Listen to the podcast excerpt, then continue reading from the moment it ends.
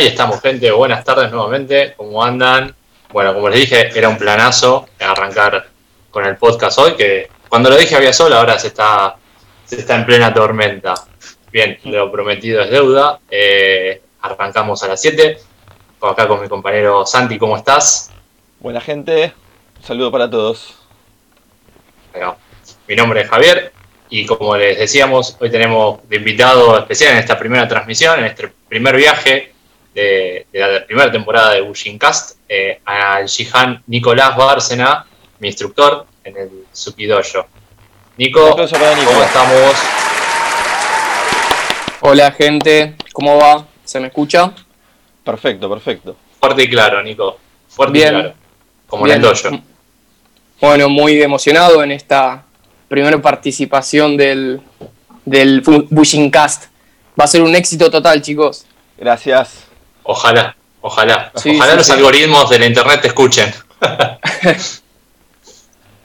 Eh, bueno, nada, como les decíamos, la idea era comenzar eh, a compartir el budo desde otras perspectivas. Eh, obviamente la situación de, pandemia nos obliga a aislarnos físicamente, pero a encontrarnos en estos espacios virtuales. Este, y en este caso arrancamos con Nico, ¿sí? que él es instructor, es también estudiante, por supuesto, del Shihan Pablo Llanazo. Eh, él es décimo Dan, o sea, Shihan, dentro de la Bushinkan.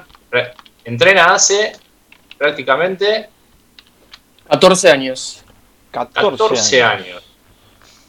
Bueno, se dice que a los, 15, a los 15 años de la edad juvenil eh, en el Japón antiguo ya uno estaba dispuesto y preparado para las situaciones de conflicto reales. A los 15 ya se consideran adultos, así que te falta un año y puedes ir a la guerra, Nico.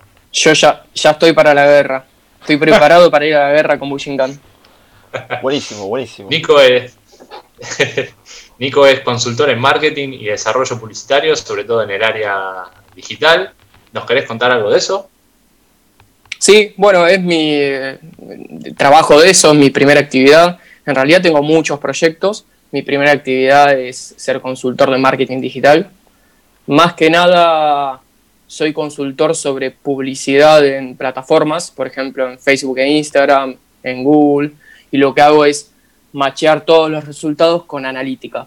¿sí? Em, perdón, me llegan mensajes. Em, y bueno, y, sí, sí, entonces lo que yo tengo diferentes clientes, más que nada siempre son empresas, eh, y trabajo, trabajo para, para ellos. Eh, ese, ese, es uno de mis tantos proyectos. Así que te tengo, tengo un montón. No me puedo quedar quieto. Muy bien, muy bien. Es la clave del éxito, dicen. Siempre estar moviéndose. Sí, vamos a ver, a ver qué dicen.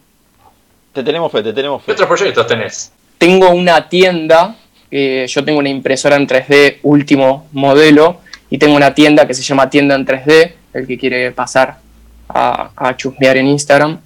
Y lo que hacemos son todas, todas impresiones en 3D y luego hacemos un trabajo post impresión como bastante bueno y trabajamos como para todas cosas del hogar, para colecciones. De hecho, estamos haciendo cosas eh, relacionadas a colecciones japonesas muy, muy copadas y demás. Después, bueno, tengo una tienda con Santi, con otro Shikan de Bushinkan. Tengo una tienda de armas eh, más que nada armas de madera para el trabajo en el dojo. Muy excelente eh, calidad, si puedo agregar. ¿eh? Sí, sí, de hecho Santi fue el primero, el, primer comprador de un, de un, arma nuestra. Y bueno, y la verdad es que nos está yendo muy bien, estamos vendiendo bastante. y por otro lado, bueno, hace poco me asocié con, con un amigo, pueden buscarlo en el Instagram, se llama El Club del Asado, que tiene 130.000 seguidores, eh, y estamos comenzando a hacer ventas online de productos de, relacionados obviamente al asado y a la cocina y demás. Así que también es un proyecto bastante interesante que estoy comenzando. Ok, eh, ¿puedo preguntar una pequeña cosita? ¿Productos? Eh, sí, obvio. ¿En qué tipo, qué tipo de productos? O sea, ¿vendés molleja? por ejemplo, no, muchas cosas de fundición, eh, acero de fundición, por ejemplo, probaleteras para tirar directamente a las brasas, ah, eh, cajas con madera, todo, todo de muy buena calidad. Eh, también aprovechando el alcance orgánico que tenemos con, la cuenta esta, que, bueno, más de 130.000 seguidores, imagínense. Así que estamos realizando la página web, estamos conectando el e-commerce. Como yo sé mucho de ese tema porque lo hago a diario, es como que me resulta muy fácil. Así que próximamente, en más o menos un mes, nuestra idea es ya lanzar la, tienda. Buenísimo. Y, hablando de trabajo, hablando de trabajo, y ¿cómo lo relacionás con Bushinkan, este momento actual? Lo que estás haciendo, todos estos proyectos con Bushinkan, ¿en, qué puntos los podrías conectar? ¿En Bushinkan por mis clases o a, a qué te referís? En general, a libre interpretación. Libre interpretación. Bueno, Bushinkan eh, desde que yo comencé Bushinkan lo que me permitió fue por ahí liberarme de ciertas estructuras que tenía eh, y poder manejar distintas cosas, sobre todo mis pensamientos y ser un poquito más fluido con esos pensamientos. Por lo cual eso me permite a mí trabajar como distintas cosas. Yo al tener una agencia de publicidad, imagínense con la cantidad de clientes que trabajo. Son muchos trabajos distintos y tengo que empezar todo el tiempo de una mirada distinta según el cliente. Eh, Bushinkan me ayuda a eso, porque me permite a mi cabeza por ahí liberarme de ciertas ataduras eh, y poder sacarme el chip de un cliente y meterlo en otro, o ni siquiera de la agencia, ir por el lado de la tienda en 3D, de las impresiones. Entonces me permite por ahí jugar con eso. Eh, siento como que voy más rápido por ese lado. Y por ahí, antes de Bushinkan no lo hubiese podido haber logrado.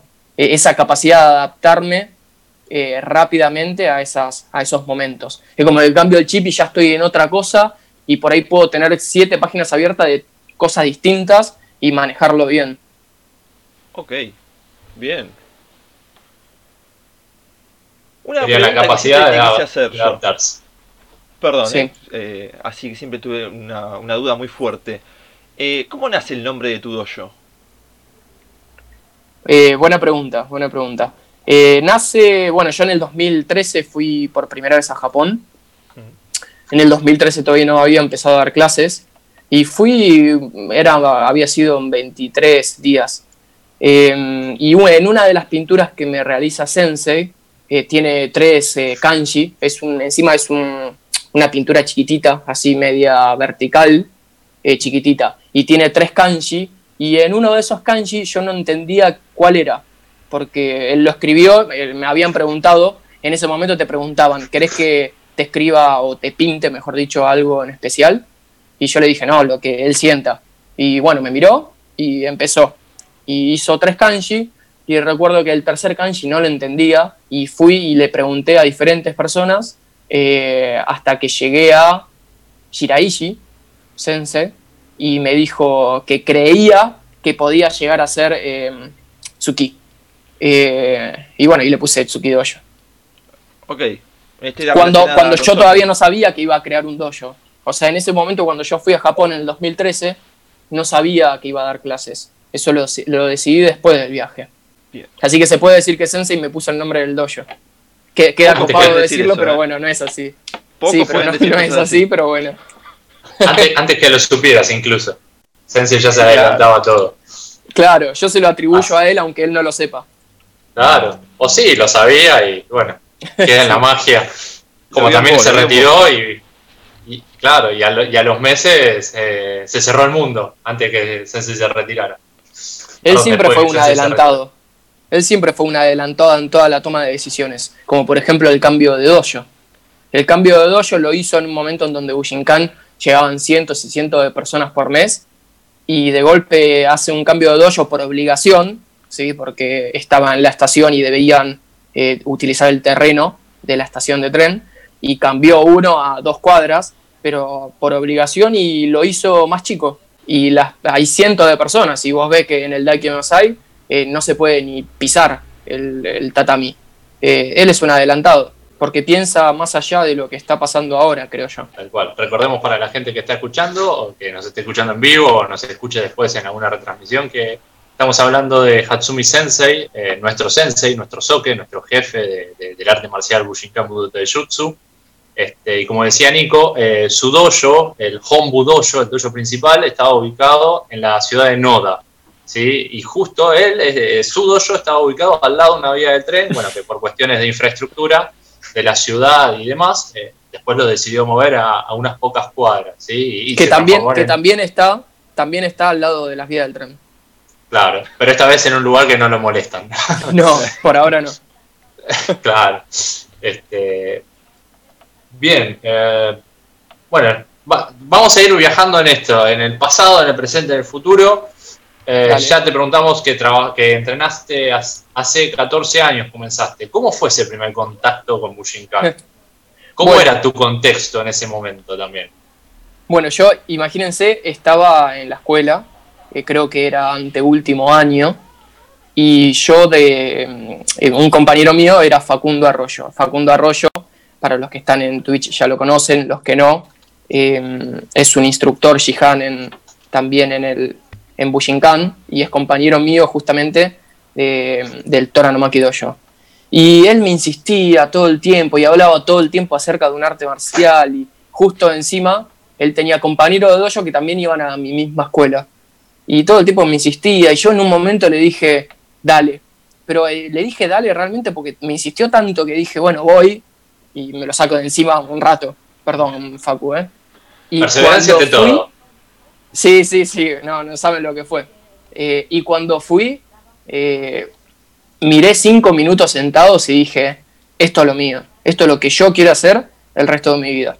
Puede sonar medio exagerado, pero dije, esto es, o sea, me atrapó, ¿viste? Cuando te, atrae, eh, cuando algo te atrae y decís, yo quiero esto, bueno, y al otro día ya estaba entrenando y me acuerdo, bueno, no éramos muy estudiosos en, en el colegio, y me acuerdo que con Facu nos las pasábamos haciendo listas de cosas. Por ejemplo, bueno, vamos a hablar de eh, golpes. Eh, ¿Quién escribe más rápido toda la cantidad de golpes? Y lo anotábamos, ta, ta, ta, ta, ta, y hacíamos lista, pero de cualquier cosa. Bueno, lista de tal cosa. Y bueno, eh, ese fanatismo que tenía Facu también me lo me enseñó, o, sea, aprendí del fanatismo de Facu para también hacerlo de esa manera.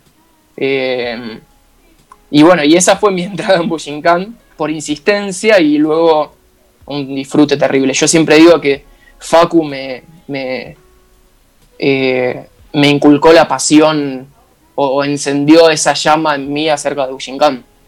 Porque si yo no, no hubiese dicho que sí y si él no hubiese insistido, yo no conocía esto y no estaríamos hablando ahora. Por ahí Javi no hubiese empezado a entrenar, por ejemplo. Por ahí, quién sabe quién sabe. En eh, resumen, pero bueno, esa, esa fue mi estamos acá hoy. Sí. sí, vos por ahí no, pero sí. Bueno, pero gracias a Facu, al menos yo. Yo tampoco. Es verdad, ah, sí, sí, sí. ¿Eh? Eh, sí, gracias a Facu yo estoy acá. Y luego, obviamente, después de eso fue ver a, a mi maestro, a Pablo, que brillaba cuando, cuando estaba en la clase. Y eso también ayudó. Encender la chispa. Sí, sí, totalmente. Una vez que encendió, lo bueno de todo es que nunca, nunca paró. Eh, siempre ahí estuvo la, chispa encendida, gracias en, principio a mí y en otra parte a Pablo, porque siempre me, motivaba a que esté encendida. Porque Pablo, Pablo lo que tiene es pura pasión.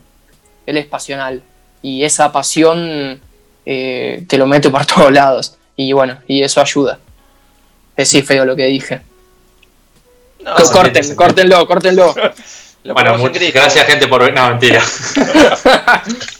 no, hablando de cortes, sí voy a aprovechar para avisar que a los 40 minutos, gracias a, la muestra gratis de Zoom, vamos a meter un pequeño break. Así que no se, no se, no se asusten cuando aparezca el cartel de ya volvemos, es porque realmente ya volvemos. ¿Sí? Santi, te veo con, una pregunta en la, en, la mano. No, no, no, no, no. estaba eh, acompañando lo que decías. Bueno, pero era para que metas una pregunta. Claro, perdón, perdón, para que vos estamos, estamos aprendiendo todos juntos, chicos. Sí, sí. Eh, soy, lento para estas cosas, chicos, disculpen. Eh, Nico, contame, tu primer clase, ¿cómo fue? Sé que hay una historia muy interesante atrás de eso. ¿En serio? Dale, Nico, la sé yo, no la sabes vos. Creo mi primer clase, no la recuerdo. Una quinta, te voy tirando las pistas. En un cumpleaños. Cerveza, sal, Sol. Bueno, ah, bueno, a ver. no, no fue mi primer clase. Yo no tomo esa ah. como mi primer clase ni mi primera introducción a Bushinkan. Entonces no, me mentiste con la, con la respuesta. Me mentiste con la primera respuesta. No, no, no.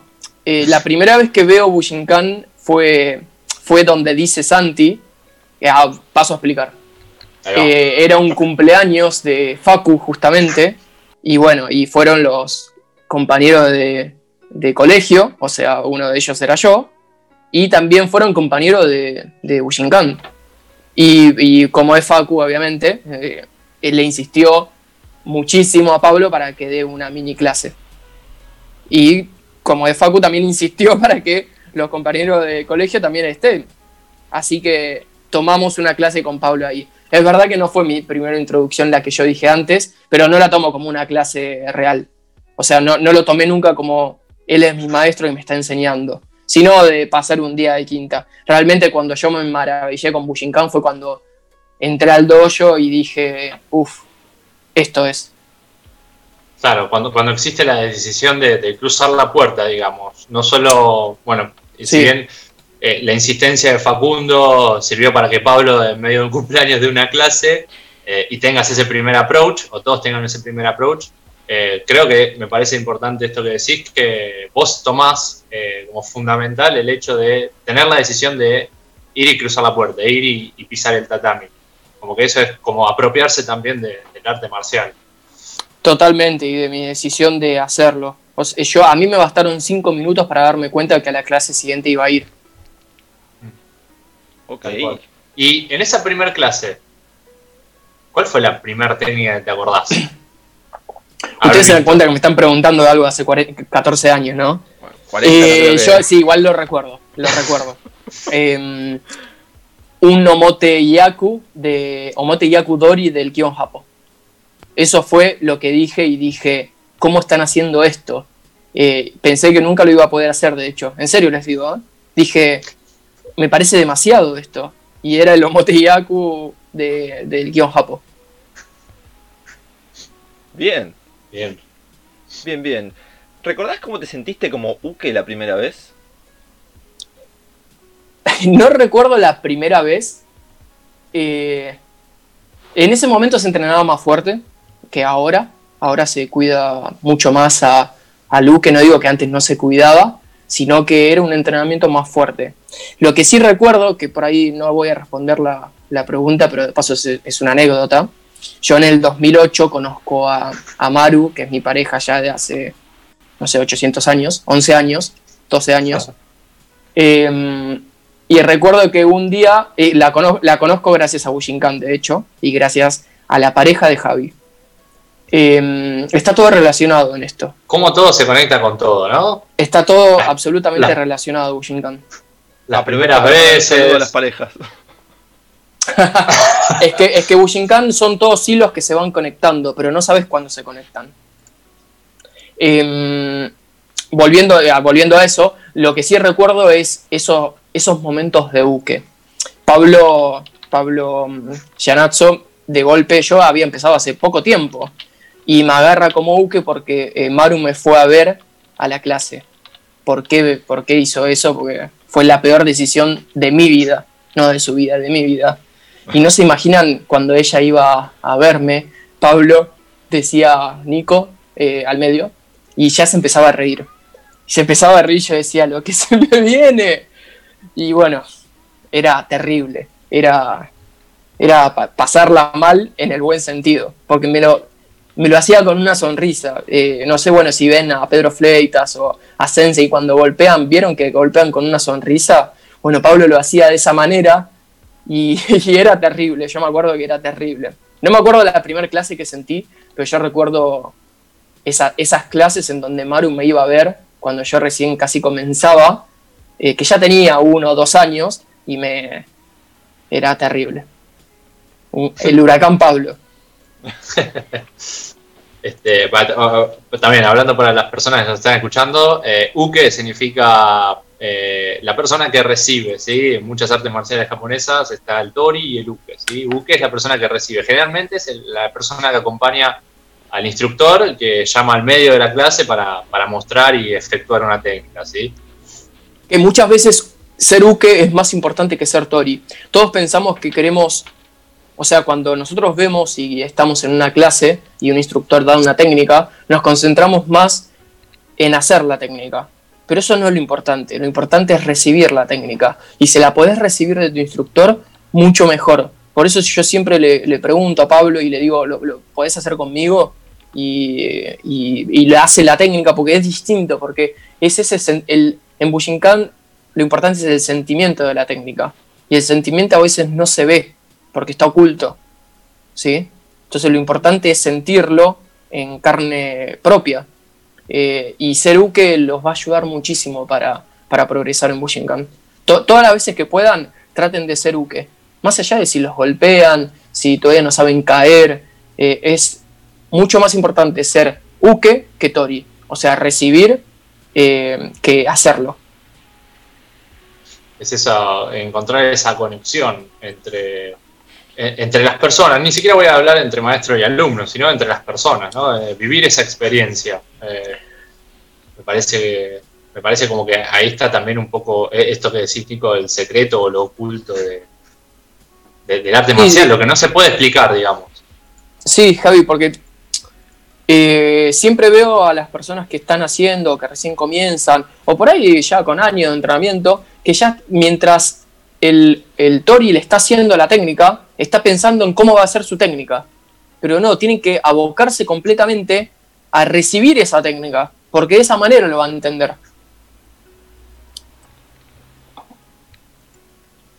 Aprovecho para meter un par de comentarios del chat. Acá Mika0706, que ya nos imaginamos todos quién es Mika, eh, dice, Nico cuando te pisa también sonríe, así que te están tirando ahí un palito lindo. es que yo todo lo que aprendo de mi maestro lo aplico. Muy bien. Tenemos otro comentario. Es que aparte son... De Poker no, sí, sí, adelante, adelante. Par 88, que es Lucas creo. Eh, dice, yo aprendo más haciendo buque de un primer dan que intentando hacer la técnica por mi cuenta. ¿Algún comentario? ahora, ¿por qué, de, ¿por qué de primer dan? También podría ser eh, aprender de la misma manera de un décimo Q. Yo muchas veces, eh, como también tomo clases, aprendo muchísimo más eh, de un décimo Q que de un primer Dan, porque es una persona que todavía no sabe y no tiene nuestras mañas de hacer ciertas cosas. Entonces me puedo dar cuenta de, errores que yo tengo que los hago por mañas del hecho de entrenar. Cuando ya entrenas mucho y haces siempre las mismas cosas, la técnica se vuelve obsoleta. Eh, entonces está bueno también eso. Eh, eh, tanto del primer down como del décimo Q se, aprende, sí, es como dice él.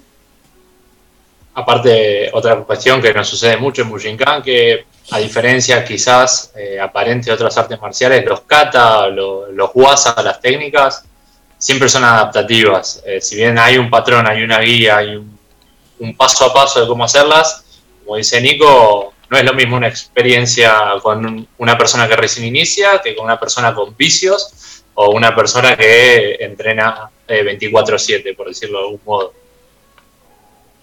Exacto. Nico, pasamos como Uke esa primera vez. Eh, ¿Cómo fue tu primera vez como Tori? Cuando te hacen pasar al medio y dicen, Nico, mostrar. Bueno, no, no, obviamente no la primera vez, no recuerdo la primera vez, pero sí la, primera etapa en donde yo fui pasando al medio. Por suerte, eh, Pablo es un instructor donde te, te, hace vivir las, experiencias y te permite y te da el lujo de pasar al medio y mostrar tus sentimientos, tu opinión, eh, qué es lo que vos sentís en el momento de hacer una técnica o lo que vivís en cuanto a Bushinkan y eso te permite crecer como, practicante. Eh, si solo te quedas con el entrenamiento, estás limitado, pero cuando empezás a compartir lo que haces, es donde está realmente el secreto, donde sacás tu mejor esencia, porque lo puedes transmitir, aunque nadie te escuche. Si vos simplemente hablas y transmitís lo que vos eh, sentís, te va a ayudar. Por lo cual, al principio, obviamente, nervios como cualquier otro. Eh, por ahí el mejor reflejo es en un examen. Eh, ahí es quizás las primeras veces que pasa el medio, en un examen en donde todos te miran, eh, ese miedo escénico que a todos les aparece en algún momento por inseguridades o lo que sea, siempre aparece ese miedo escénico. Em, no, pero se va dando. O sea, es cuestión de, fluir.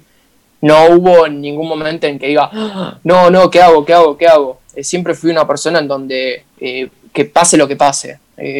si me equivoco, me equivoco. Yo recuerdo, y acá todos recuerdan, me acuerdo en un momento en una clase, seminario de, de Ale, ahora no me acuerdo si era un examen o seminario, en donde piden una técnica, me acuerdo que era Musan de Shinden Fudorium, y le digo yo, yo, yo la sé, absolutamente es mi técnica.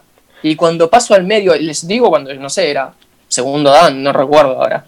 O sea, tenía experiencia, años de entrenamiento. Y cuando paso al medio, me atacan y me quedo ahí y digo, uy, me olvidé.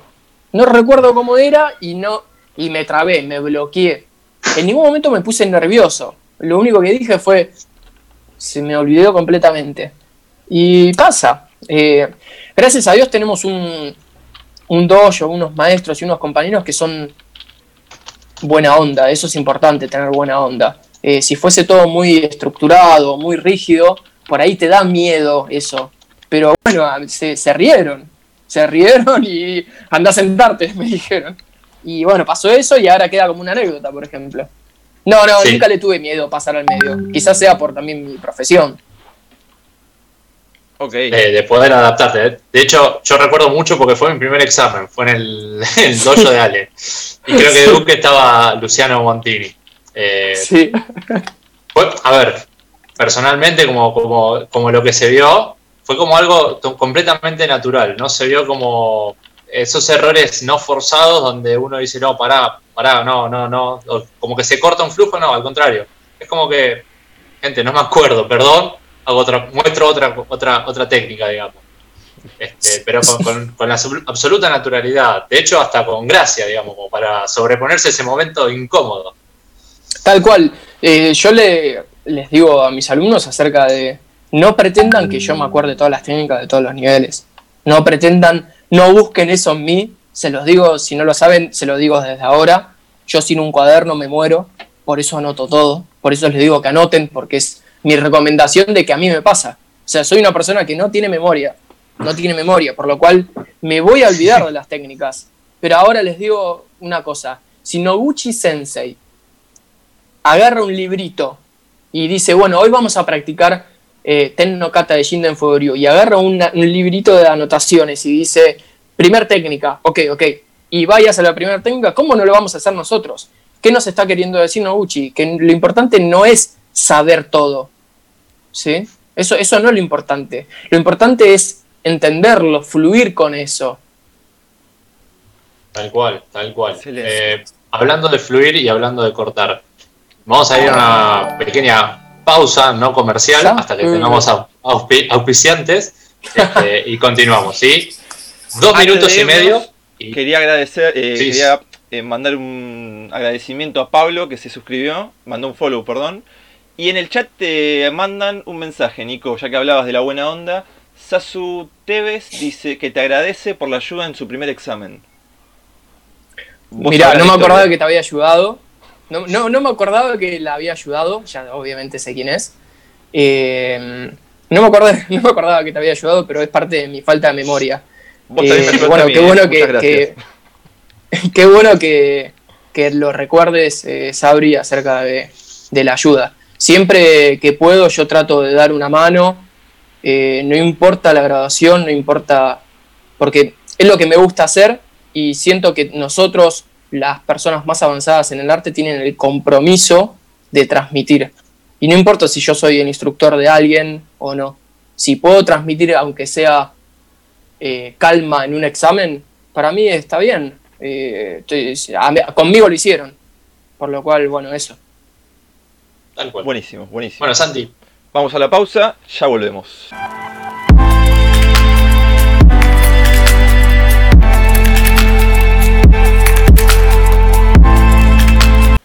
Bueno, gente, estamos de vuelta. Gracias por esperarnos. Bien. Si es que nos esperaron, si no nos esperaron, no. Sí, ¿hay gente ahí? ¿Cómo, cómo? Sí, sí, están, están. Sí, sí, hay gente.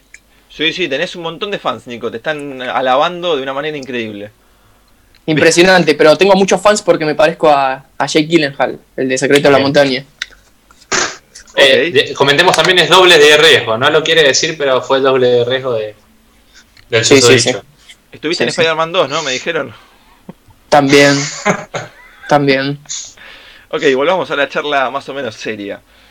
Eh, contame, ¿cómo fue tu primer examen?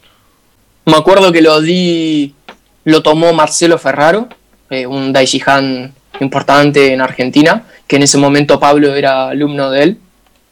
Em, éramos cuatro o cinco, éramos poquitos, y éramos todas graduaciones bajas, o sea, cinturones blancos, o décimo y, eh, octavo Q y demás.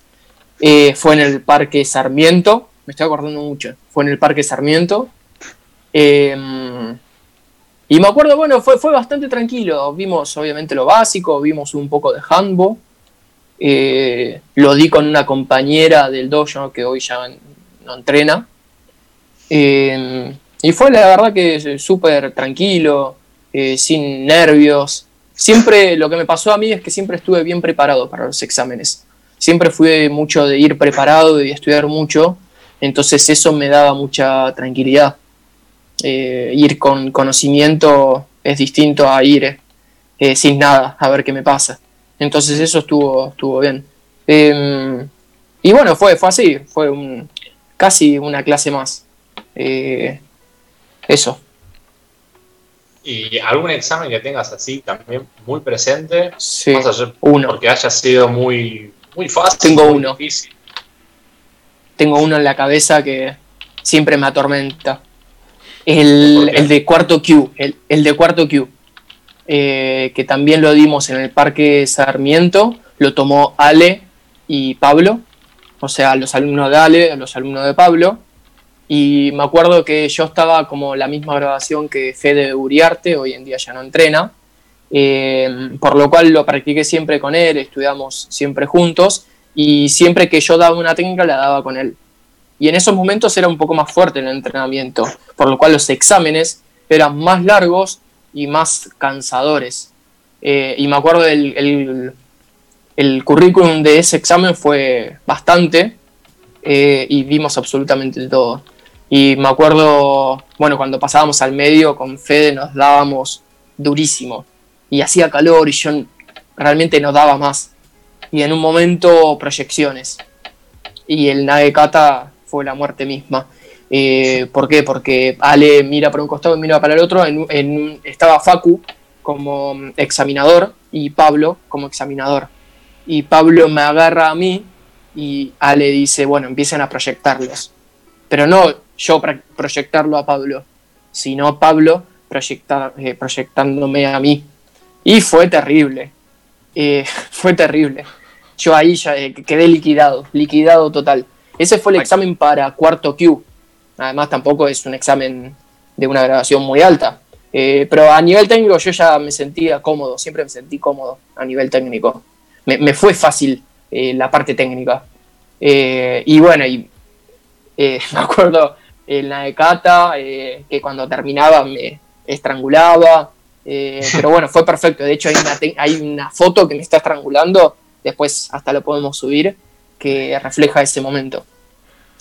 justo hoy, como estaba revisando algunas fotos, le mando a Fede Uriarte y le digo, che, ese examen me aniquilaste. Y ahí vi un mensajito y dice, te pido perdón, eh, pero fue, fue terrible. Y, eh, pero eso me sirvió muchísimo. Lo digo ahora como que fue difícil, pero me sirvió muchísimo. Nunca me quejé acerca de nada, pero me sirvió muchísimo para, para aprender realmente las técnicas. O sea, entrenar de esa manera, siempre a full. No conozco otra manera de entrenar que no sea transpirando. A veces evitamos transpirar eh, y cada vez es más común eso. Y digo, y a veces es inevitable transpirar. Claro. A veces es inevitable. Siempre igualmente para mí las clases tienen que terminarse transpirando. Acá Eso es una verdadera clase. Chat. Dicen que ese examen al que te refieres duró como 5 horas, ¿puede ser? Em, no sé si fue ese examen, eh, he tenido exámenes muy largos eh, y puede ser que haya sido así. Porque además eran varios y se veía todo. No sé si fue de cinco horas, pero he tenido exámenes de 5 horas, sí, sí.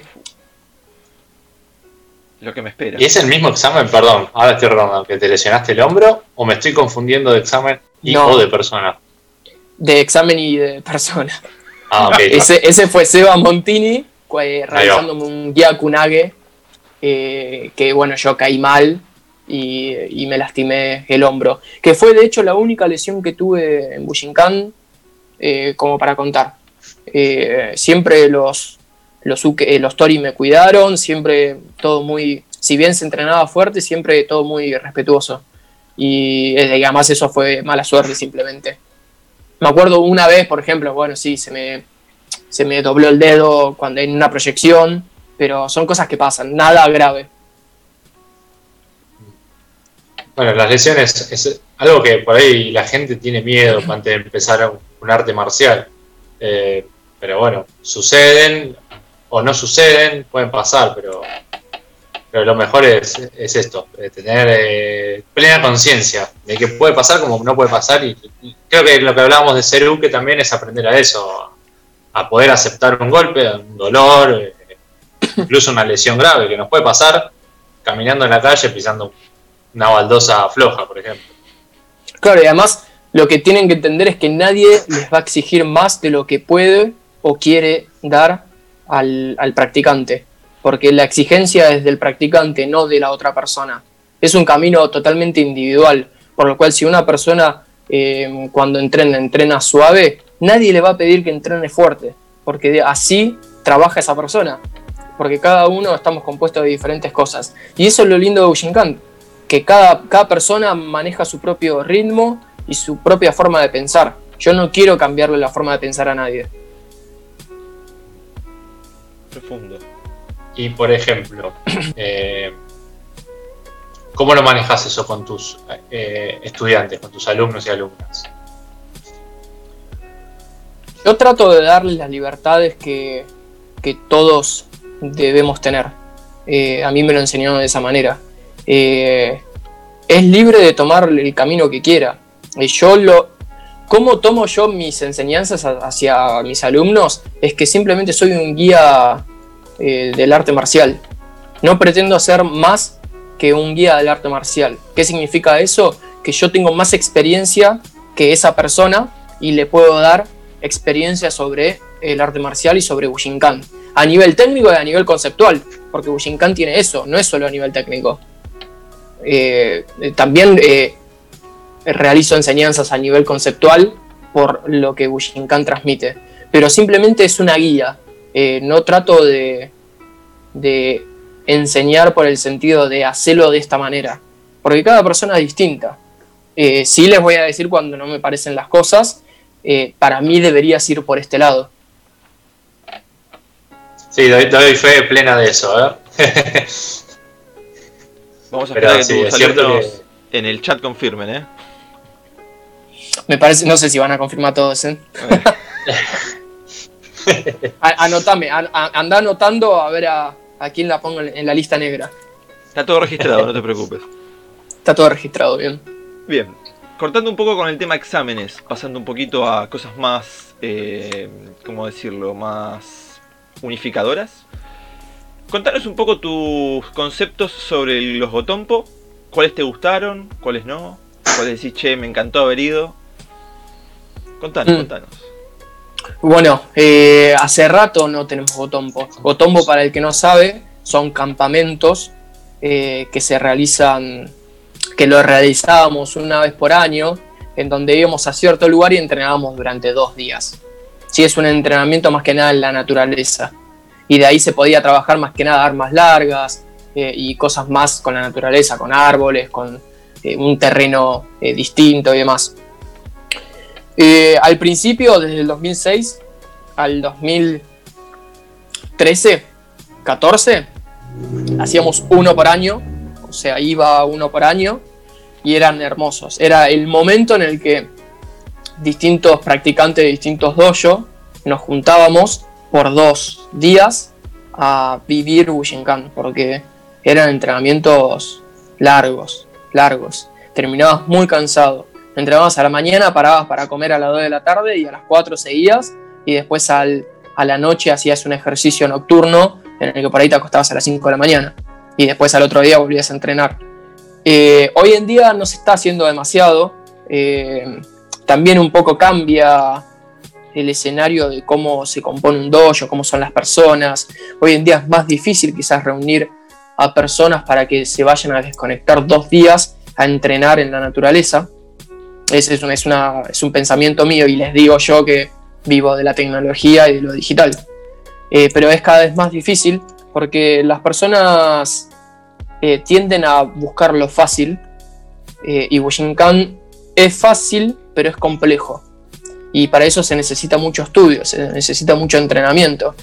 Y yo creo que por eso no se terminan haciendo más esos entrenamientos de dos días completos. A mí me encantaban, me, me volvían loco. Eh, aprendí muchísimo. El que más me gustó quizás fue, me acuerdo que fuimos a Mar de Ajón, que había un dojo ahí eh, de Marcelo Petronca. Y, fue, es hermoso ir a la playa y entrenar en la playa pero todos, me acuerdo todos, hasta Ale y Pablo contrataban un, micro e íbamos todos juntos. Era muy lindo. Sí, yo opinión personal, creo que una vez que pase, casi, un problemita técnico casi, una vez que pase todo esto, digo, creo que tendríamos que volver un poco a, reconectarnos con la naturaleza, a volver a, a tener estos encuentros eh, unificadores. Digamos, unificadores, como dijo Santi. Eh, en cierto modo es, así, es unificador. Este, pero sí, también recuerdo eh, el de que fue mi primer gotompo también. Este, lo que más recuerdo es la cantidad de gente que éramos haciendo el Shikin Haramitsu ahí en la playa, enfrente, enfrente de las olas. Creo que yo en ese viaje también dije, esto, esto, es lo que me gusta a mí. De hecho me puse a hablar así bien careta, que como que preguntaron sensaciones, hablaron dos personas y yo levanté, me paré y dije, eh, bueno, lo que dije en ese momento, eh, y bueno, nada, es como que ahí también sucede como, ese enganche también. Pero por todo esto que, comentás, eh, conectarse con la naturaleza, conectarse con las personas, conectarse con el entrenamiento, ¿no? estar tanto tiempo metido en un entrenamiento es o te comprometes o, o, no. es así. Sí, sobre todo, Javi, conectarse con las personas. A mí me interesa mucho siempre la comunicación que se tiene con compañeros, con el maestro, con alumnos. Eh, me interesa mucho eso, eh, el hecho de siempre estar conectados, de saber lo que le pasa a la otra persona, porque por ahí simplemente nos vemos en el dojo y entrenamos y yo solo los golpeo y, no sé nada acerca de ellos. Y esas son buenas oportunidades. Exacto, exacto. Porque te obliga a convivir, obviamente, por fuera del horario de entrenamiento. Para bien y para mal, ¿no? El chat está contenta con la idea de un gotompo, ¿eh? Lo están diciendo, lo están gritando, poco más. Me encantaría proponer a Pablo para que se haga un seminario de dos días en la costa post pandemia. Teléfono Pablo Llanazo. cuatro días, eh, pero. tranquilo, tranquilo. Un por extra large. Lo hacemos en dos partes. Claro. Este, eh, bueno, igual en ese Gotompo también pasaron muchas cosas. Hubo un examen, hubo un examen bastante particular y, y demás. Eh, de hecho, creo que. ¿No fue tu primer examen como instructor ahí también? No, mentira. Creo que fue el segundo. No recuerdo. no importa. Eh, hablando de esto de ser instructor, eh, ¿cuándo sucede? ¿Y por qué sucede? Cuando, eh, ¿por, qué, ¿Por qué ser instructor decís? Claro, ¿cómo se, ¿cómo se da ese hecho de pasar de ser estudiante a ser estudiante e instructor? Bien. ¿Cómo se te dio a vos? Estudiantes es siempre, por lo cual eso nunca lo voy a cambiar. Eh, cuando vuelvo de Japón en el 2013, reafirmo mi sensación que fue en el 2006, cuando dije, quiero esto. En el 2013 fue claramente quiero esto. Eh, y me parecía muy egoísta de mi parte no compartirlo. Eh, primero, fueron dos objetivos por lo que empiezo a dar clases. Por un lado, de una manera egoísta y por otro lado, no egoísta. El no egoísta es para decir, quiero compartir eh, mis sensaciones hacia otras personas, porque si alguien las compartió conmigo, por ello puedo abrir eh, canales en personas en donde puedan seguir su propio camino y que las compartan a otras personas, como por ejemplo está haciendo Javi con sus clases. Entonces ya eso es un objetivo cumplido para mí. ¿Sí? Eh, vaya a dar clases o no la persona a quien se la comparta. Pero yo quiero dar mi mirada acerca de Bushinkan a otras personas. Eh, y por otro lado, la parte egoísta es porque me sentí con la necesidad de expresarme con lo que yo sentía, porque no es lo mismo que Pablo me indique y que me diga pasar al medio para dar cierta técnica, a realmente dar mi, visión a alumnos. Es decirle, che, Javi, mira, esto es lo que yo pienso y esto es lo que yo te quiero transmitir a vos acerca de Bushinkan. Entonces, eso me hizo muy bien, me hizo muy bien poder transmitir, poder expresarme en palabras, en, en movimientos, eh, en un abrazo. Eh, fue, o sea, si yo, yo divido quizás eh, Bushinkan hoy en día de mi entrenamiento en tres etapas. El hecho de comenzar, luego empezar a dar clases y luego a partir del Saki Test. Así que así de marcado está empezar a dar clases en mí, por eso siempre les recomiendo a los cinturones negros que den clases. O sea, no los digo, no lo digo por mí, lo digo por mi experiencia y lo que a mí me dio dar clases. O sea, desde el lado egoísta mío, en decir esto es lo que a mí me benefició. Yo pude entrenar mucho mejor eh, empezando a compartir cosas eh, con las clases. Nombraste recién el Saki Test. Sí. Vamos por ese Desarrolle. Desarrolle. Parece una prueba. Nunca me gustaron las pruebas. Eh, bueno, justamente es un. Eh, para que no sabe, Saki Test vamos a introducir también. Por ahí, como estamos entre Bullo, siempre damos todo por, por, sentado. Yo sobre todo. Está mal. Así que vamos a, ser redundantes. El Saki Test es el, eh, el test para el examen para rendir el quinto dan, ¿sí? Es cuando un cinturón negro eh, llamado Shiroshi Ho, que está en la etapa del primero al cuarto dam, eh, va a rendir eh, el examen. El Saki es justamente es, el percibir la, energía o la intención de muerte. ¿sí? Obviamente el, el, fruto de ese, de ese, examen es poder pasarlo, ¿no? superar o percibir esa, esa energía. ¿En qué consiste? En como si hubiera una persona atrás mío, o de Nico, o de Santi, con un sable, o con un arma, y baja el arma directo hacia la cabeza. Uno lo tiene que eh, esquivar, evitar, eh, o, percibir por lo menos y reaccionar a, a, consecuencia. Esa es básicamente toda la mecánica. Uno está con los ojos cerrados, estás en posición de Seiza, que está sentado, y bueno, eh, eh, eh, el Daishi Han autorizado a dar el examen le, baja, le baja el corte sobre la cabeza. ¿sí? Una vez que lo supera, se considera Godan, ¿sí? recibe el quinto Dan y, uno pasa a la etapa de Shidoshi dentro, dentro de la escuela de, de, de Nico, todo tuyo. ¿Qué, explicación, si quieren me voy. Dan, dan esto ustedes solos. No, lo estaba leyendo. No, mentira. Ah, está bien, eh, mis sensaciones. Sí, mis sensaciones. Bueno, fue un antes y un después. Eh, sí, pero más por todo lo que yo estaba viviendo en ese momento. En el. Eh, yo iba a rendir en principio el Saki Test con Arnaud Cosser, que es un Han francés, en el 2007, si no me equivoco, que es cuando lo rindieron Facu y Santi. 2017. 2017, que lo rindieron Facu y Santi, pero yo me había ido a Italia en ese, eh, justo en ese mes. Eh, pero bueno, fueron las casualidades de la vida en donde yo en ese momento no la estaba pasando muy bien a nivel personal. Eh, no, la estaba pasando bien, no me sentía cómodo conmigo mismo. De hecho, no me sentía cómodo con Bushinkan, porque si vos no estás cómodo con vos mismo, ¿cómo te vas a poder sentir cómodo con algo que te gusta tanto? Entonces, todo se da por algo y eso es lo lindo de Bushinkan. Estás todo conectado. Y justo me tuve que ir a Italia y cuando volví, Y, recuerdo que Pablo me decía, qué lástima, qué lástima. Yo decía, mirá, mejor, porque por ahí no era mi momento. Y de hecho luego lo confirmé porque en el 2019, el año pasado, eh, Pablo me dice, mirá, eh, Ale va a, tomar el Saki Test por primera vez, él, y, quiero que estés. Y digo, bueno, perfecto, buenísimo.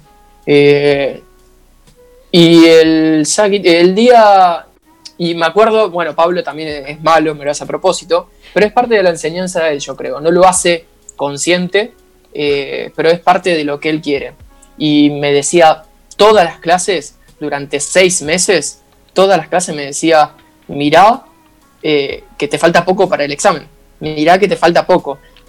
No sé si era para ponerme nervioso o qué, pero yo no me sentía nada nervioso. Yo sentía simplemente que estaba preparado. ¿Vieron mi ramera de sumo? Em, eh, yo sentía que estaba... Sí, para Nike, es para un canje.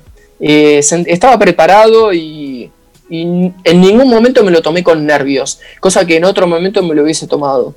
Y se dio natural y me acuerdo, bueno, eh, eh, fue al final de un seminario de Ale y por supuesto Pablo me decía, mirá que a las doce y media va a tomarlo, doce y media va a tomarlo y me daba hora exacta y a nadie le daba hora exacta, ¿viste? A mí me decía, mirá, acá está el Shinai con el que te lo va a tomar. Y así, así, así. Y yo en ningún momento me sentí presionado. Eh, me lo, de hecho, me relajó aún más que me diga todo eso. Y, bueno, y ah, obviamente cuando Ale dice, bueno, Saki Test, eh, hay un ambiente completamente eh, silencioso, cerrado, porque ya se sabe lo que se viene. Entonces hay un ambiente muy raro. El que nunca participó en un Saki Test no lo va a entender. El que participó lo va a entender. doy fe, doy fe da, fe, Santi, bueno, vos estabas. Y, y bueno, dice Ale, yo primero, entonces yo voy. Y la verdad no me sentía nervios ni nada. Y cuando lo baja, eh, creo que salgo antes o me golpea. No, que, creo que me golpea, ahora no recuerdo. Entonces paso. Y así toda una ronda. Y luego lo pruebo de vuelta. ¿Sí? Y bueno, y lo paso. Eh, sobre la sensación, no hay nada místico para mí, simplemente lo pasé, no sentí absolutamente nada. No, o sea, no recuerdo haber sentido nada en ese momento. De hecho, yo miro, porque lo que hago es cuando baja, yo rodé para adelante. ¿Sí? Pero cuando miro, yo dije, no lo pasé.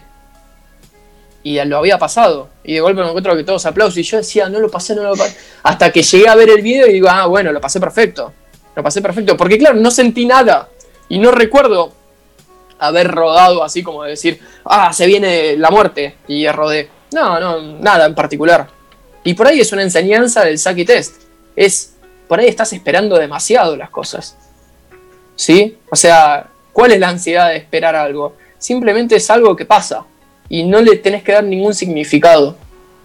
Eh, y por ahí para mí ese es el Saki Test. El hecho de, a veces las cosas pasan porque sí como a mí me pasó que yo, no estando en un buen momento en el 2017, no, me no tomé el Psyche Test. Y las cosas pasan porque sí. Y pasó en el 2019. Y después en el 2019, a los meses, me encuentro con, que soy Jihan.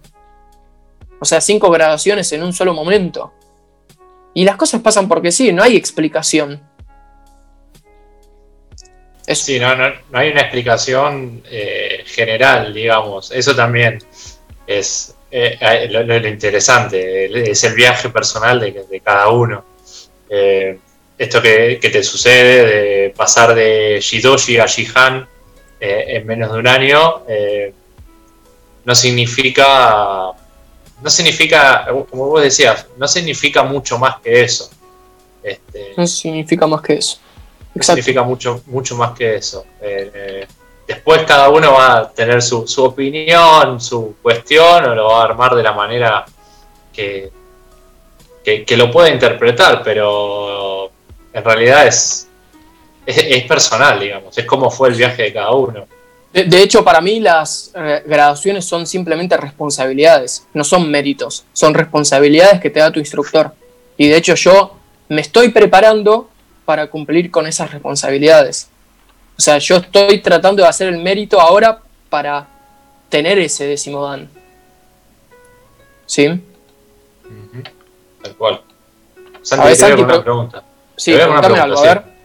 Te iba a hacer justamente la pregunta sobre tu visión de los grados, eh, tanto como profesor como, como alumno, pero bueno, justamente ya la diste, así que me sacaste la pregunta de la boca. Pero tengo otra, tengo otra. Ya la respondí, otra. Otra. es interesante.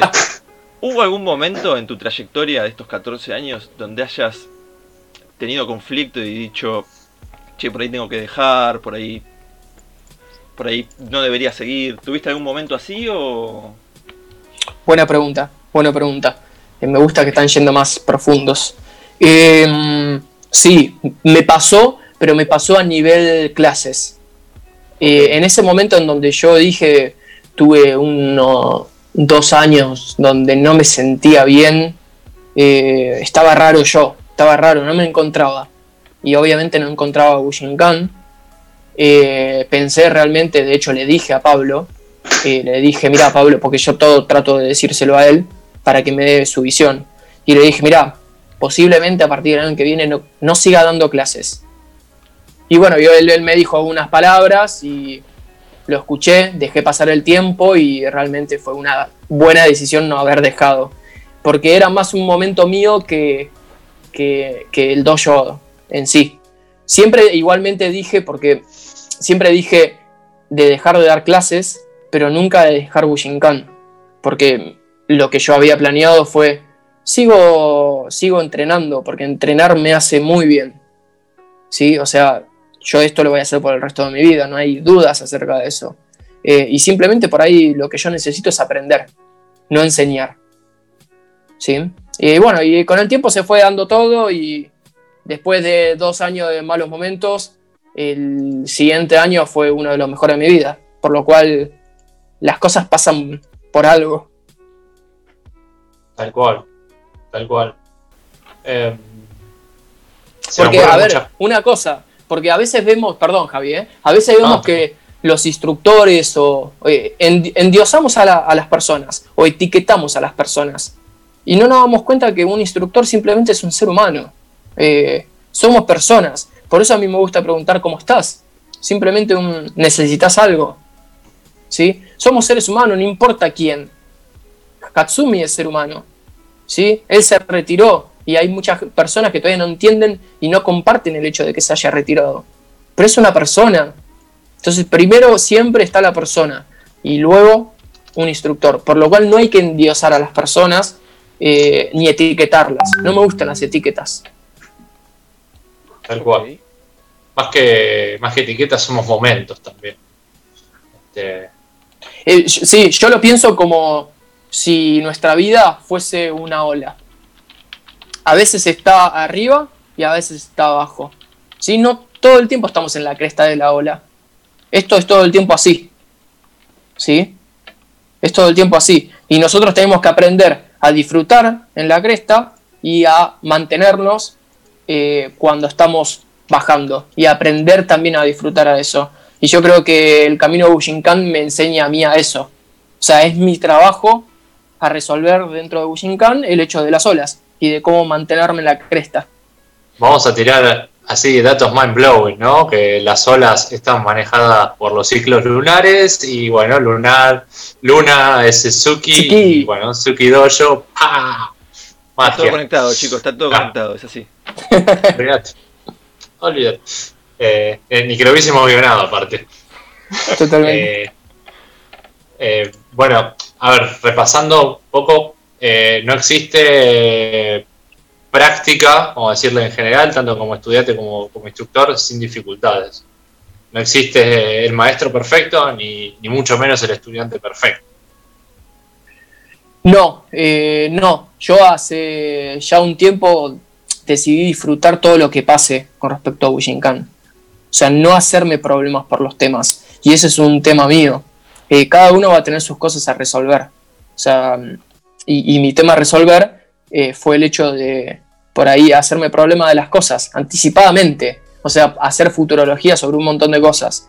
Y la realidad es que aprendí, porque hoy en día, les digo, estoy en quizás mi mejor momento dentro de Bushinkan y de mi vida, y puedo decir que eh, hay que disfrutarlo. O sea, yo lo hago con disfrute. Las clases online, si bien me cuestan, o sea, ahí está la dificultad, son difíciles porque me tengo que adaptar muchísimo para hacerlo, em, lo disfruto. ¿Sí? Entonces es eso. Es, difícil eh, un montón de cosas, pero si le encontrás el gusto y encontrás el por qué lo estás haciendo, vas a ver que, la pasión y lo que te tira ese latir de Bushinkan eh, es más fuerte. Tal cual, tal cual. Bien, Santi, nos estamos quedando cortos de tiempo, ¿verdad? Con una. Eh, estamos ahí bueno, vamos a hacer esto. Vamos a hacer otra pausa más. Si podemos, vamos a hacer la última, si no le robamos más tiempo a Nico. Eh, pero todavía se me pasó rapidísimo. Se me pasó rapidísimo. Que pregunten por Twitch. Yo estoy para seguir. Tenemos una pregunta de la gente igual, ¿eh? ah, bien, bien, bien. De, alumnos de para el final. ¿eh? Tal cual. Son las más complejas todavía encima. Sí. Me imagino. Bien, vamos dos minutos de pausa. Quédense ahí en la transmisión y, y seguimos. Seguimos surfeando las olas. Música.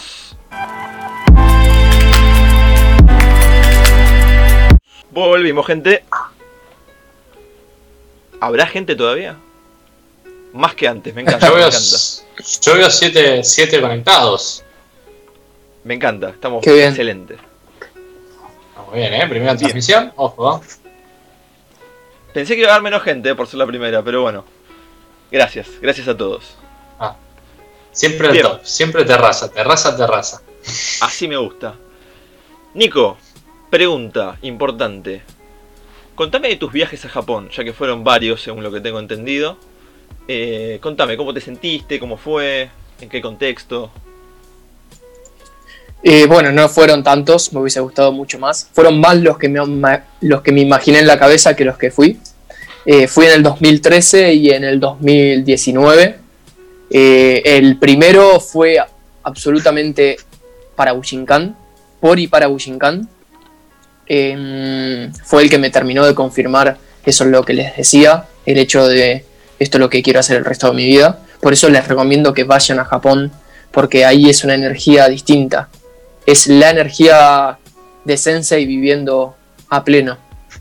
Em, perdón, me llega notificación, ¿eh? Un segundito. Ahí está. Te dije, la fama, es la fama. Es la fama, sorry. Em, y en el 2019, que lo disfruté tanto o más que en el 2013, eh, fui con Maru de un viaje por todo Japón eh, y tuve la posibilidad, aunque sea unos días, de entrenar también eh, en, el, en el dojo, que no saben lo bien que me hizo volver a ver a, a Sensei y a, y a los shihanes japoneses luego de siete años. Eh, necesitaba eso y fue parte de este cambio que les digo.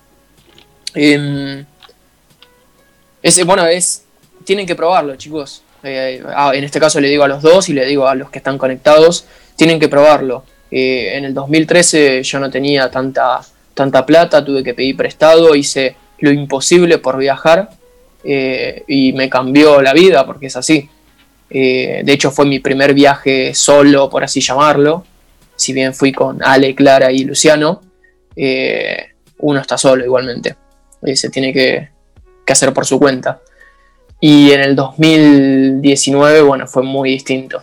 ya, ya siendo una persona más madura, pude disfrutar pequeñas cosas que antes no me di cuenta. Como por ejemplo. Eh, eh, parece una tontería, pero el hecho de cuando entra Sense y ver la cara de Sense y que se te pongan los pelos de punta y decir eh, qué atracción que tiene esta persona. Atrae. es una energía distinta. Y eso no lo van a ver en ningún video no lo van a ver eh, con ninguna otra persona, porque él fue, él es Bushinkan. Y si él hoy en día no está, si no está más, él va a seguir siendo Bushinkan, porque es el alma de Bushinkan. Y verlo en vivo y que pase por al lado es, es único. Simplemente un viaje a Japón vale por eso, ni siquiera para entrenar, simplemente para tener la sensación de que te pase para el lado Sense y, eso. Eh, bueno, eso.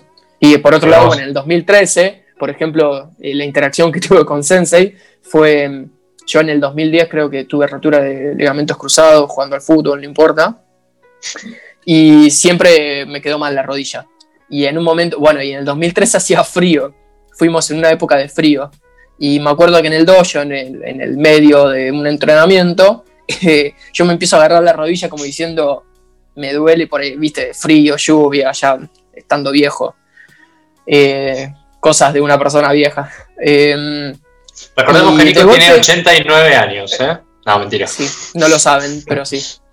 Em, y de golpe miro para arriba porque alguien me habla y veo a Sensei que me está hablando. Y yo me quedé, le juro, me quedé así.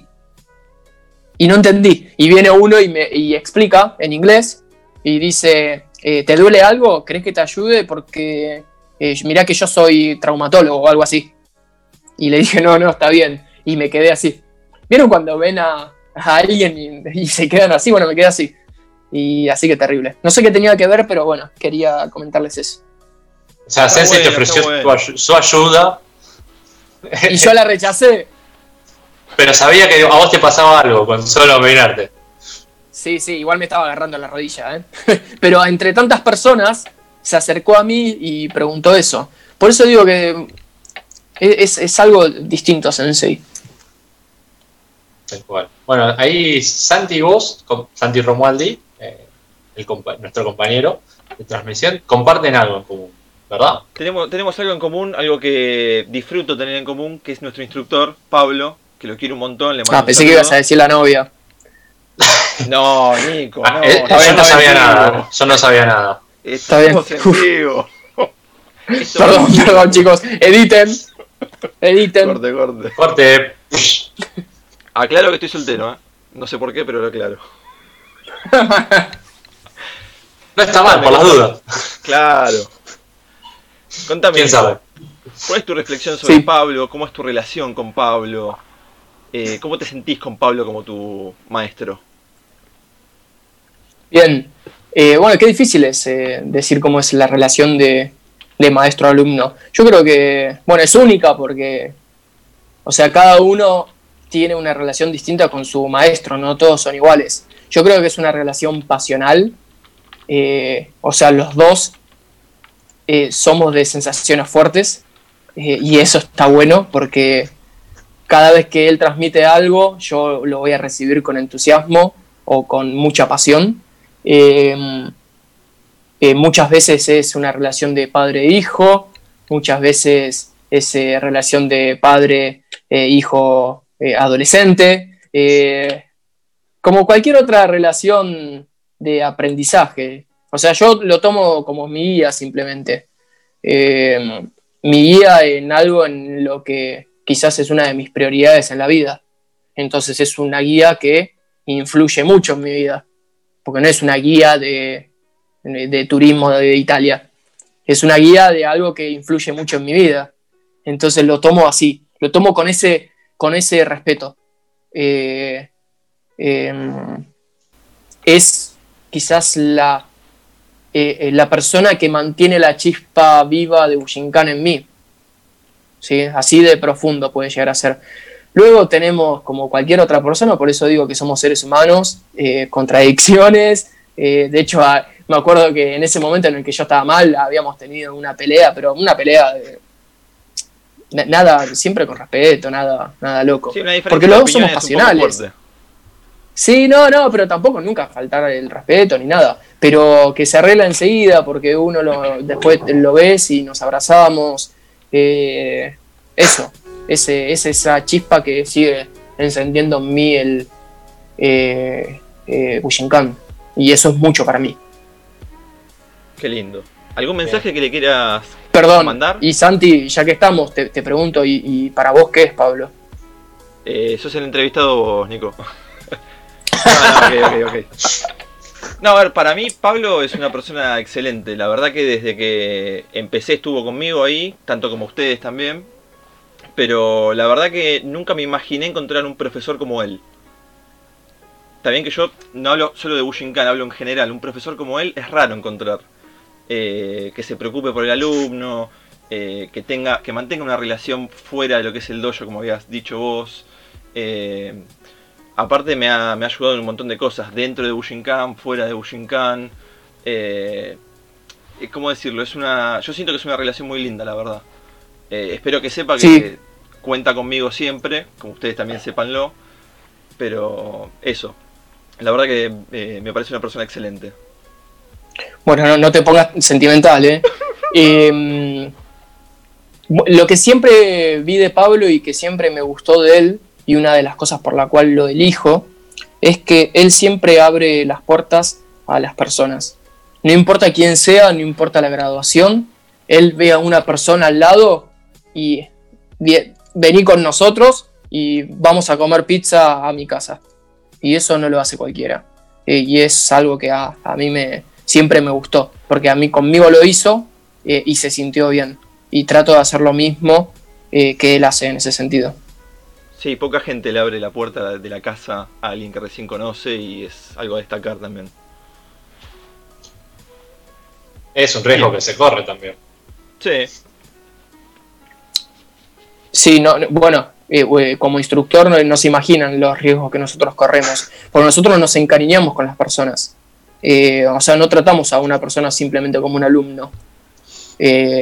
terminamos queriendo a las personas y de golpe por ahí esa persona no viene más a entrenar y te queda simplemente el vacío en el dojo de la persona, pero el dojo sigue estando. Exacto. Exacto. Antes de pasar a las preguntas de. Uy. No, no, perdón, iba justo a eso, pero decime, decime. Eh, íbamos a decir al mismo tiempo, como los hermanos Corioto de Capitán Subatsa. Eh, vamos a hacer así. Tenemos dos personas en las preguntas del, del Suki Dojo, compañeros de práctica. Ana San pregunta, ¿cuál sentís que fue tu aprendizaje durante este periodo de cuarentena, tanto como maestro y como alumno? ¿Qué pregunta, Ana? Ayúdame con las preguntas, Ana. Eh, no, eh, dos cosas. Keep going y Vampen Fugio. ¿Sí? paso a explicarlas. me parece que se sobreentiende. El keep going de que dice Sensei todo el tiempo de continuar. Continuar no importa qué. Uno siempre tiene que mirar para adelante, no para atrás. O sea, tiene que seguir con las cosas, tiene que ir para adelante. Y el Vampen fugió el hecho de adaptarse a cualquier circunstancia. Eh, eh me enseñó eso, realmente me enseñó a adaptarme. Y, y, el hecho de las clases online, ustedes no se dan idea de las dificultades que a mí me genera dar una clase online de algo que es contacto. Eh, es muy complicado. Y yo creo que está saliendo bien porque mi objetivo principal era seguir en contacto, eh, seguir conectados, porque es eso, es eh, no perder la conexión. Y yo creo que no solo no la perdimos, sino que generamos algo más fuerte. Y es que el dojo no es físico, el Suki Dojo no es algo físico, somos nosotros. Entonces, si somos nosotros, lo podemos hacer en cualquier lado. Yo no necesito un tatami para transmitir mis enseñanzas, como ustedes tampoco necesitan un tatami para poder recibirlas y entrenar. Por lo cual es eso. Ese fue mi aprendizaje. Y por otro lado, como practicante, por así llamarlo, em, aprendí a ser autodidacta de alguna forma. Eh, como no podía entrenar físicamente, eh, no podía recibir esas enseñanzas, eh, me dediqué estos meses a estudiar mucho a nivel historia, conceptos y ese tipo de cosas que realmente me ayudaron a tener una mejor visión y también para, para ser capaz también de darles algo a, mis alumnos. Porque yo necesito, ellos, ellos o ustedes me exigen que yo le dé cosas y que yo vaya mejorando. Porque no les sirve de nada un instructor estancado. Por lo cual yo estuve estudiando estos meses para poder darles algo mejor, algo nuevo, un Nico renovado, un Nico 2.0 o 3.0. Y eso es lo que yo estuve haciendo. Muy bien. Perdón, se me cortó el micrófono. Ahí está. Bueno, Lucas San te manda esta pregunta que se divide en dos partes. ¿Qué es lo que más te apasiona de practicar Bushinkan? Como primera pregunta, responda. ¿Qué es lo que más me apasiona? Sí. Eh, me permite, permite poder expresar todo lo que yo tengo adentro. Y no necesariamente tiene que ser hablado. Ahora estoy hablando, pero yo transmito a nivel Bushinkan no con palabras, sino con movimientos en mi cuerpo. Y eso es una expresión muy difícil de incorporar, porque es, algo, es, es una expresión que pasa primero por los sentimientos, luego por la mente y luego se expresa físicamente. ¿Sí? Y ahí es donde aparece el verdadero Sanjin. Y eso es lo que me encanta. Es esa expresión de Sanjin que, que, que logra en mí. Eh, es una expresión artística. Muchas veces nos preguntamos por qué es un arte marcial. Justamente por eso, porque es, es una expresión de algo que sentimos, de algo que pensamos y algo que realizamos luego en, en físicamente. Y eso, eso es lo que me, me gusta de Bushinkan. Eh, esa capacidad en donde yo puedo expresar eh, todo, todo lo que es eh, Nico, Nico San. Y la segunda pregunta La segunda. es, eh, ¿qué mensaje le querés transmitir o cuál es tu mensaje para transmitir a tus alumnos y a las siguientes generaciones de, Budo? Uy, siguientes generaciones, yo me considero una de las siguientes generaciones, me considero la misma generación que ustedes, por lo cual es medio difícil. Eh, es un mensaje más que nada hacia mí entonces. Em, el hecho de disfrutar. Eh, si van a hacer algo, disfrútenlo. Eh, háganlo porque ustedes quieren, no porque otra persona les diga que lo quiere hacer. ¿Sí? O sea, no acepten opiniones ajenas en cuanto a lo que quieren ustedes. Em, y si lo van a hacer, háganlo con todo. Y ahí es donde yo hablo de la pasión que me enseñó Pablo. O sea, no, no hay puntos grises en Bushinkan. Vayan por todo o por nada. Si es por todo, todo. Transpirar hasta la última gota. ¿Sí? Eh, si es nada, bueno, nos vemos en otra vida. Pero no se queden en el medio. Bushinkan es eh, pasión pura. O al menos es lo que yo siento acerca de Bushinkan, ¿verdad? Es, eh, es pasión. Por lo cual sean apasionados en cuanto a eso. No se queden en grises. Ok. Bien. Acá dicen, te salió el Pablo de adentro, así parafraseando un poco. Pero ¿quién lo dijo? Eh, no sé si quiere No que lo podemos revelar la identidad. No podemos, no podemos decirlo. Fue Nati, fue Nati. Empieza con él y termina con Natalia. Bueno, quería agradecerle al nuevo follower, a Nahuel. Muchas gracias por seguirnos. Te esperamos que te guste la transmisión. Y creo que nos quedaba una sola pregunta más, ¿no? También de Lucas. También de Lucas. No, no, perdón, Lucas. perdón, ¿eh? De Pablo. Dice acá. Ah, ah. Pablo 83. No sé quién es. Pablo Bárcena. Ah, Flamante padre. Creo que sería el hermano. Sí, sí. le eh, mandamos eh, una eh, felicitación. Que fue padre hace poco. El Pablito.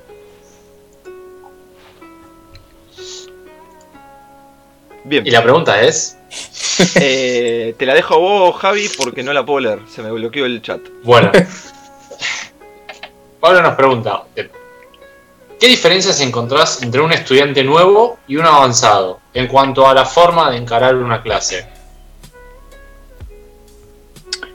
A ver, ¿me la repetís, por favor? ¿Qué diferencias encontrás entre un estudiante nuevo y un avanzado en cuanto a la forma de encarar la clase? Preguntas, eh, ¿cómo sería tu comparativa eh, entre lo que sería qué actitud tiene uno nuevo, un avanzado, el nivel de perseverancia, etcétera, etcétera? O sea, como que, qué- qué cualidades, entiendo, encontrás generales entre una persona que recién comience y una persona que, que ya lleva su tiempo entrenando.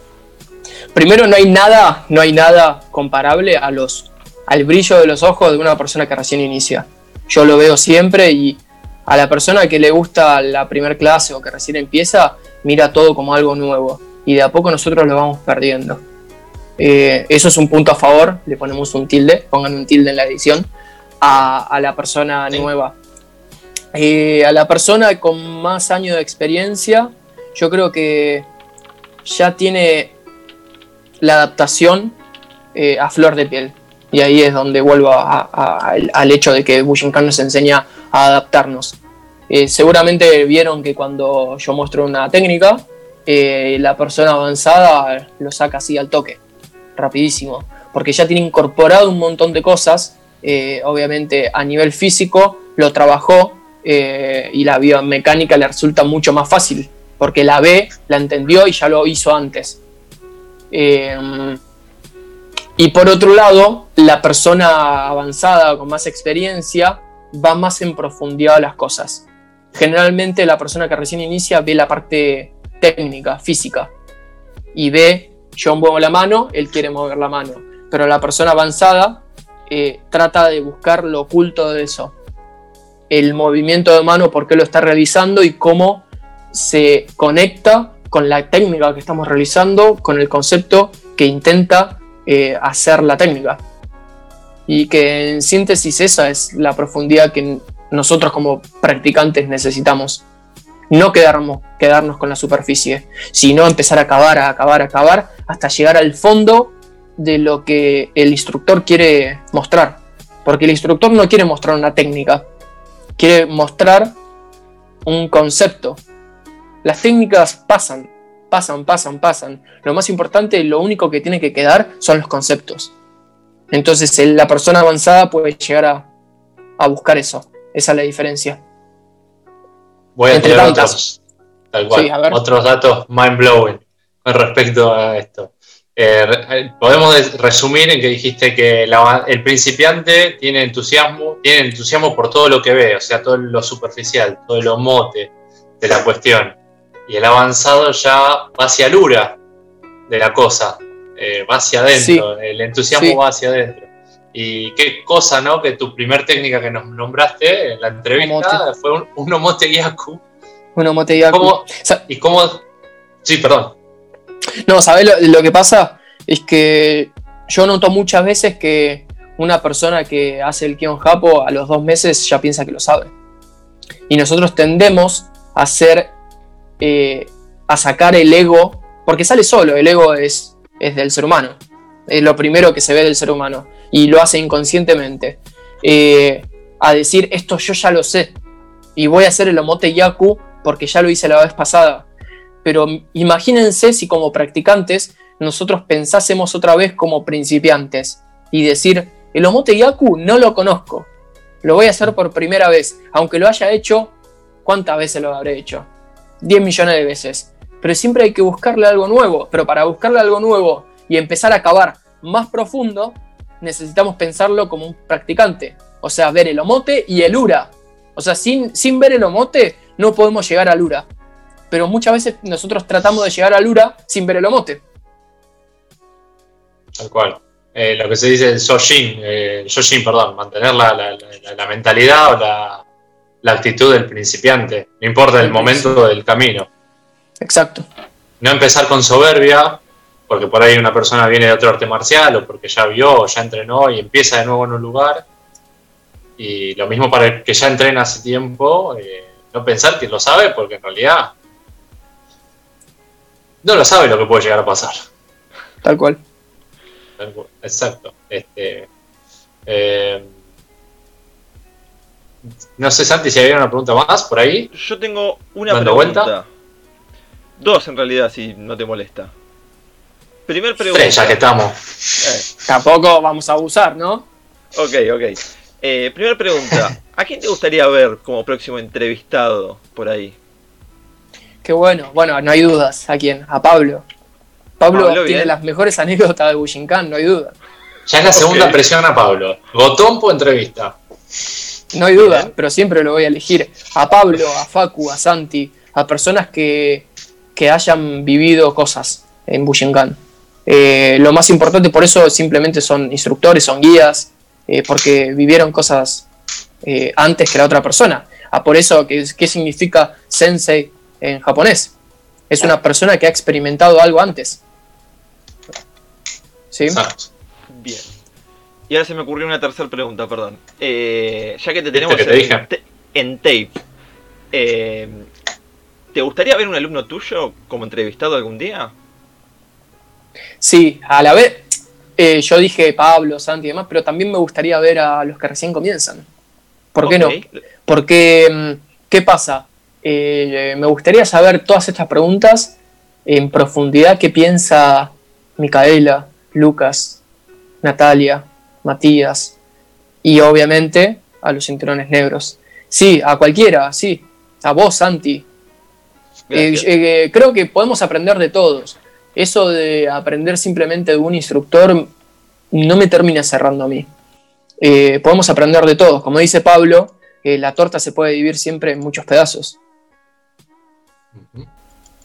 Muy buena frase. Y segunda y última pregunta, perdón. Eh, ¿Volverías a la entrevista algún día, en algún futuro, tal vez? sí, pero entrevistando a ustedes. ah, no te podemos... Ya no, ya no quieres... Primera entrevista y ya nos quiere limpiar. Viste, nos quiere robar el formato, así no se vale. bueno, puede pasar. Buenísimo. Te tenemos en la lista para la vuelta, por favor, ¿eh? Obvio. Obvio. Bueno. Este, Nico, última, última, última, última, última, última sección. Eh, en esto, bueno, en todo este repaso que hicimos de cuestiones, eh, va a ser, la denominamos sección Ukemi. ¿no? Tiene una palabra y vos vas a responder con una palabra esa palabra.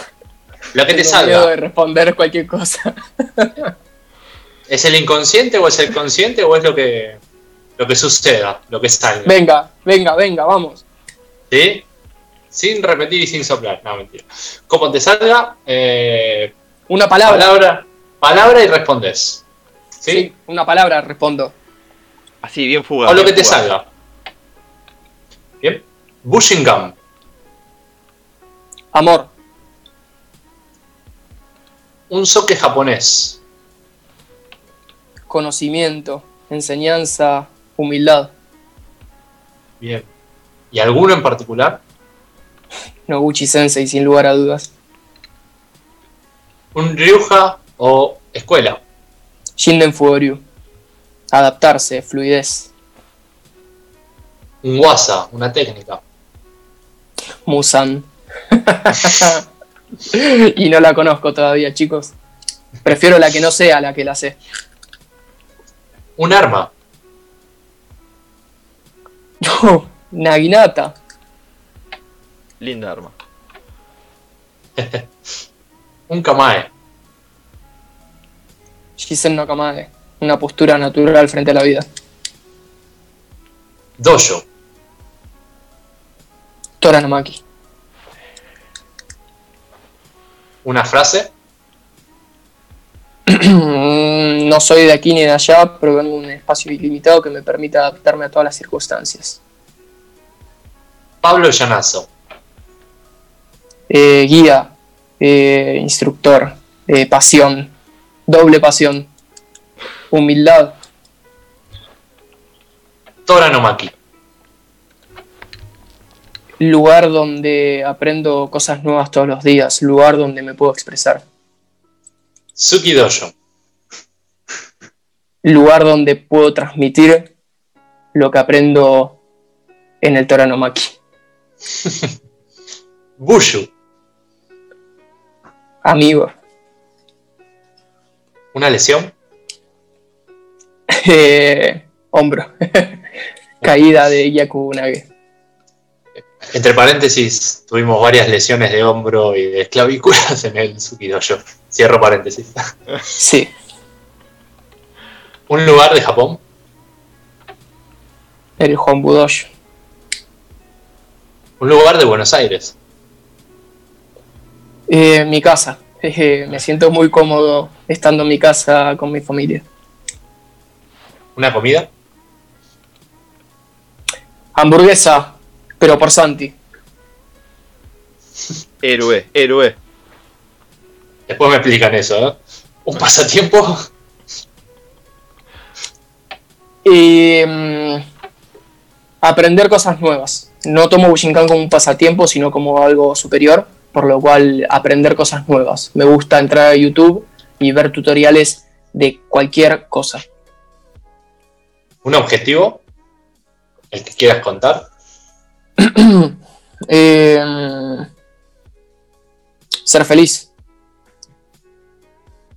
Y una palabra en japonés. O una frase en japonés. Eh, una palabra en japonés. Que espero que no me escuche mi profe de, japonés. Em, y no hay, no, hay, duda. La única y la más importante. Shikin Haramitsu Daikomi. Ahí. Ok.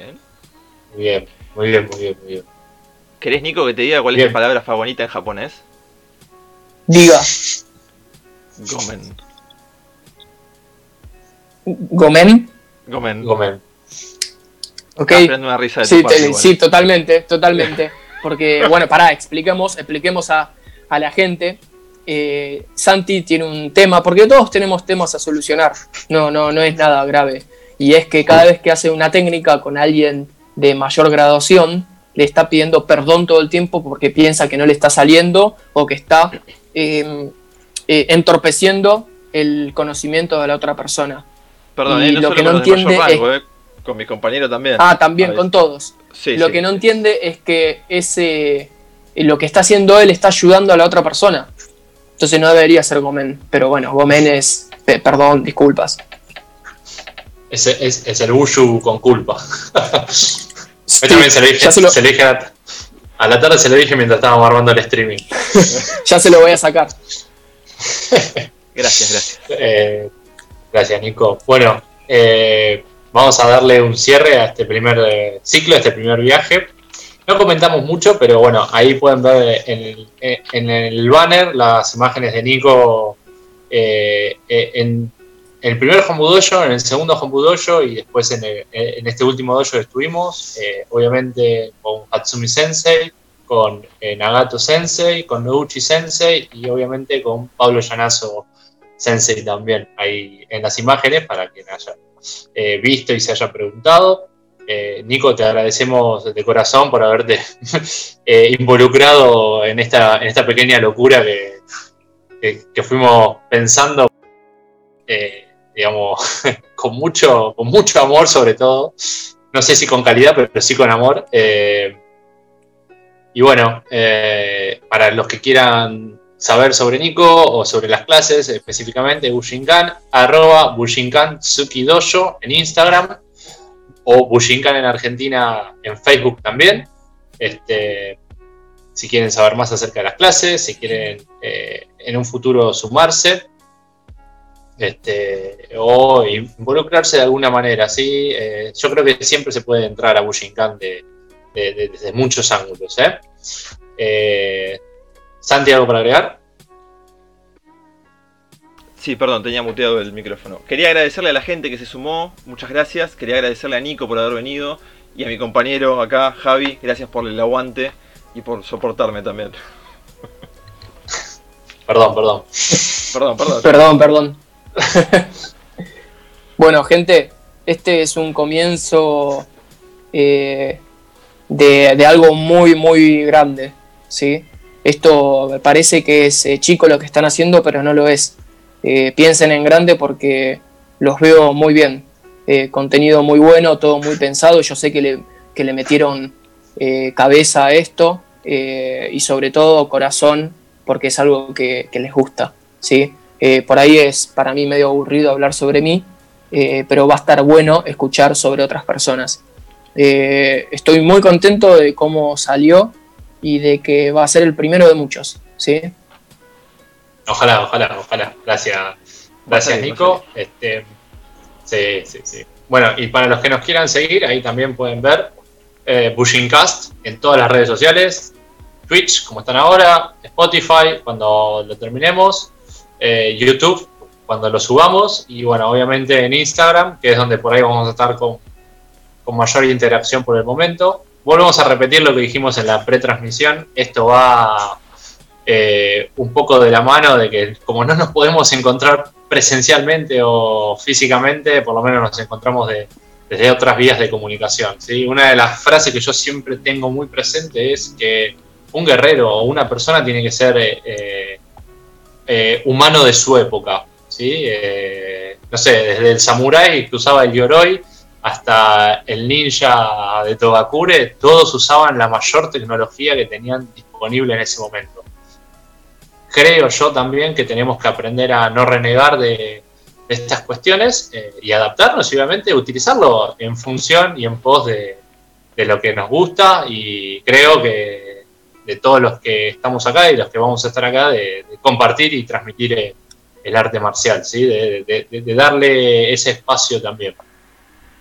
¿Puedo decir por último algo? Sí, sí. Of course. Quiero una promesa de ustedes eh, para un futuro. Que me vuelvan a hacer una entrevista de esta manera, pero con sillones de por medio. O sea, estar en vivo. Sí, sí, se puede. Eh, obviamente. Obviamente. Porque cuando sean famosos quiero que sepan que yo fui el primero. Vas a ser siempre el primero. Como dicen, el primero no se olvida. Nadie. Cuando seamos famosos nos vamos a poner la máscara, así no nos reconoce nadie. bueno, gente, un saludo muy grande. Claro, el Mempo el Mempo, en arroba tienda 3D también. De verdad, búsquenlo. Y después, bueno, van a encontrar todos los enlaces nuevamente. Bueno, me despido de mi parte. Muchas gracias. Muchísimas gracias, chicos. Tengan un lindo comienzo de semana.